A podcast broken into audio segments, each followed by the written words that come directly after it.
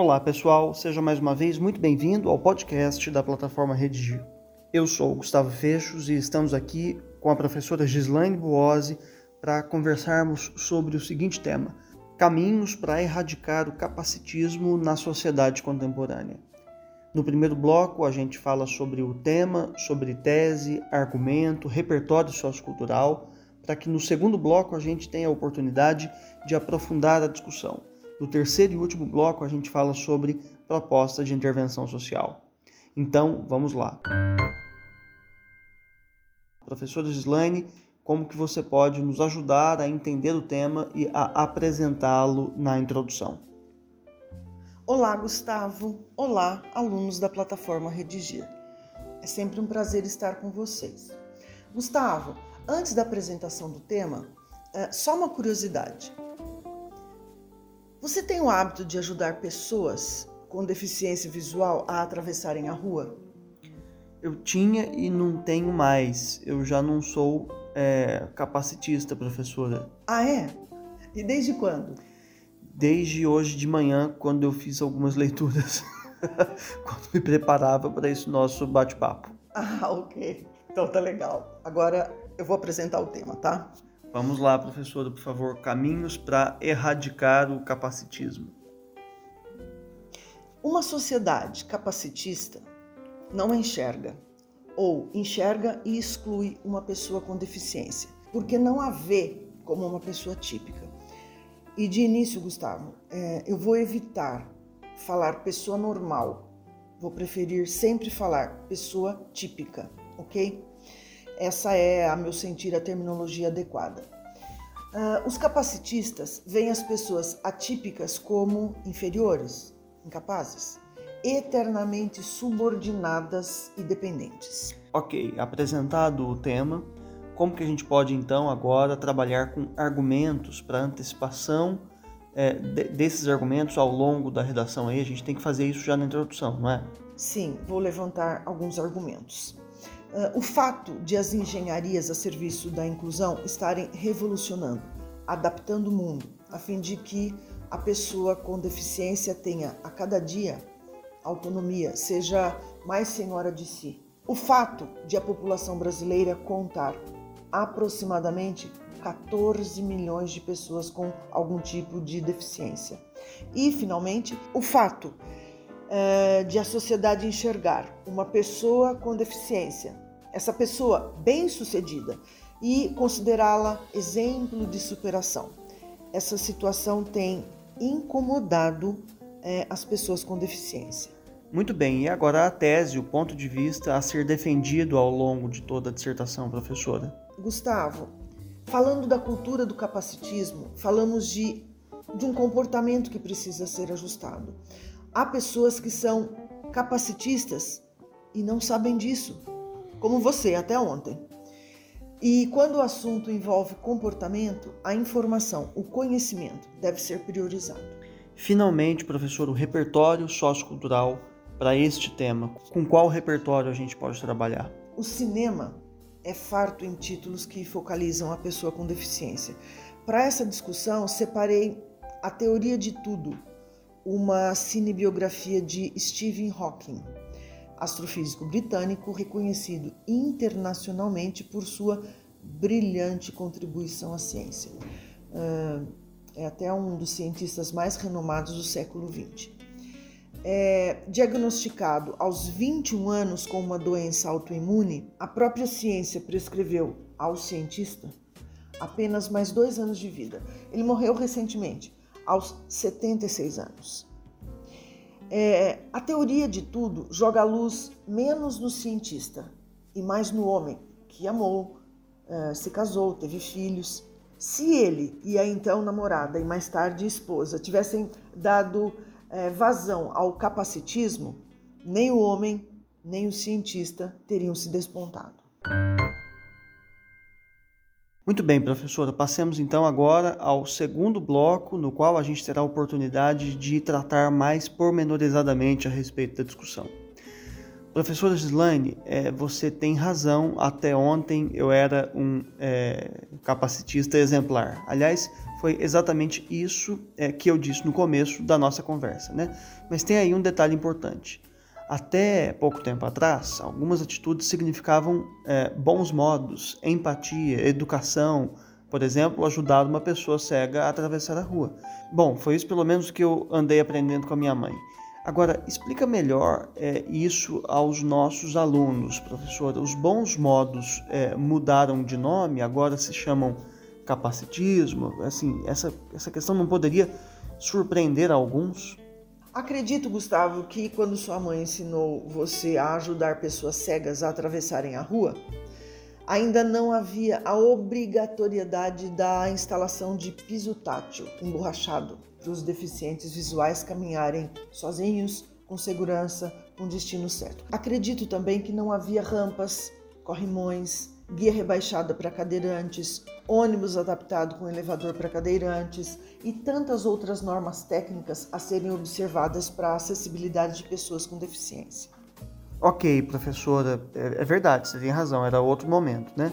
Agora, hoje, com a adaptabilidade do mobiliário urbano e até mesmo é, em locais privados, com livre acesso ao público, é possível que pessoas com deficiência entrem e saiam com bastante mais é, facilidade do que antigamente, né? Note, Gustavo, só para finalizar esse argumento. Que triste a pessoa com deficiência ser dependente, ser dirigida por alguém. É como se pessoas típicas decidissem o rumo das pessoas com deficiência. Basta. E entendamos, com isso, não estou querendo dizer que a gentileza caiu de moda. Absolutamente não. Mas calma aí. Quando virmos uma pessoa com deficiência visual prestes a atravessar a rua, esperemos ela própria, se for o caso, pedir nossa ajuda. Combinados? Professora, lá no seu projeto de texto, você disse que no Brasil é, existem hoje aproximadamente 14 milhões de pessoas com algum tipo de deficiência.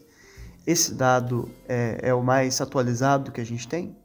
É um dado do IBGE de 2018, é isso mesmo, Gustavo.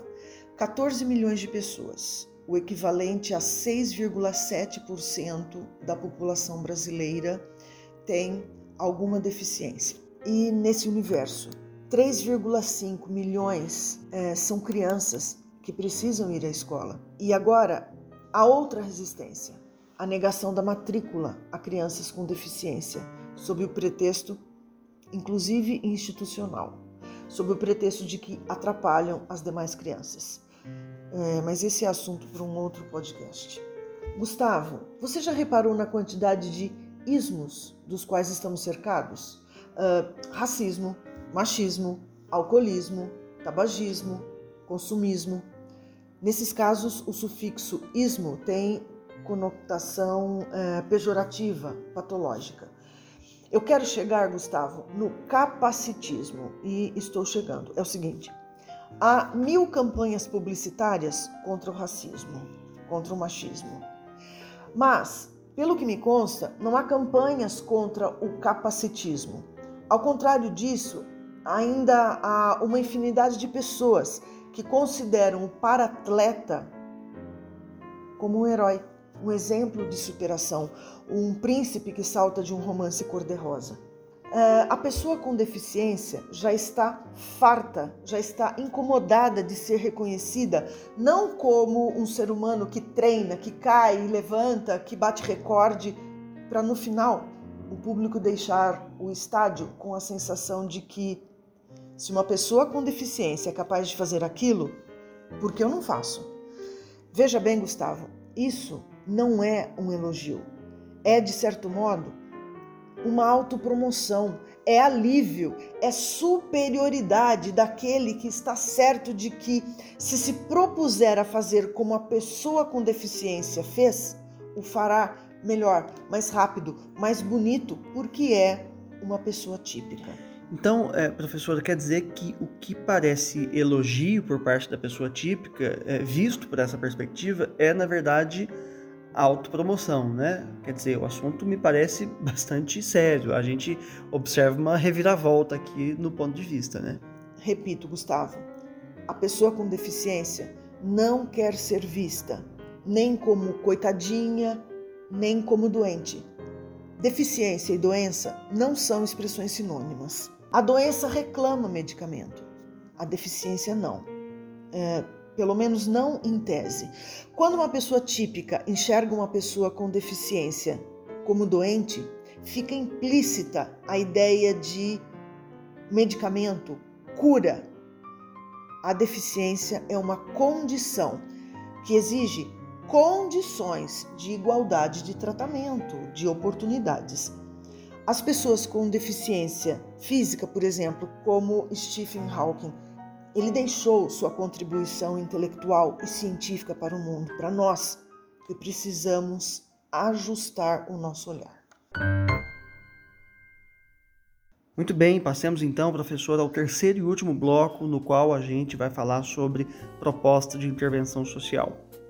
Vale lembrar que para o Enem é indispensável que haja cinco elementos válidos: agente, ação, modo meio, o efeito e o detalhamento de pelo menos um desses elementos válidos. Então, vamos lá, professora, como você pode nos sugerir, nos recomendar uma proposta de intervenção social para este tema? Gustavo, é, eu vou ler a proposta de intervenção da dissertação que eu fiz sobre esse tema. Portanto, para acabar com a cultura do capacitismo, é preciso intervir. Ao Ministério das Cidades compete fiscalizar e viabilizar a construção, a restauração e a reparação do mobiliário urbano, a fim de que sejam eliminadas barreiras arquitetônicas em desfavor das pessoas com deficiência. Isso deve ser feito por meio do cumprimento das exigências da Associação Brasileira de Normas Técnicas, ABNT, responsável por definir aspectos a serem observados nas edificações.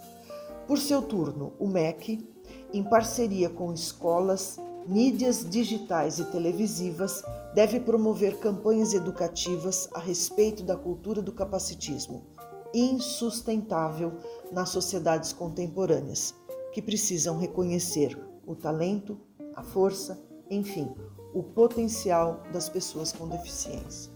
Muito bem, professora, obrigado mais uma vez pela sua participação aqui com a gente. Eu é que agradeço, Gustavo. Até uma próxima vez. E antes de me despedir, fica o renovado convite para que você assine o nosso podcast aí no seu tocador de preferência. Quando você fizer essa redação e quando ela chegar aí corrigida no seu aplicativo, não deixe também de frequentar os nossos percursos de aprendizagem, nos quais há tópicos de gramática, listas de exercício e videoaulas sobre cada dificuldade. Há ainda no site uma redação modelo sobre este tema na qual você pode se inspirar. Então é isso, muito obrigado e até a próxima!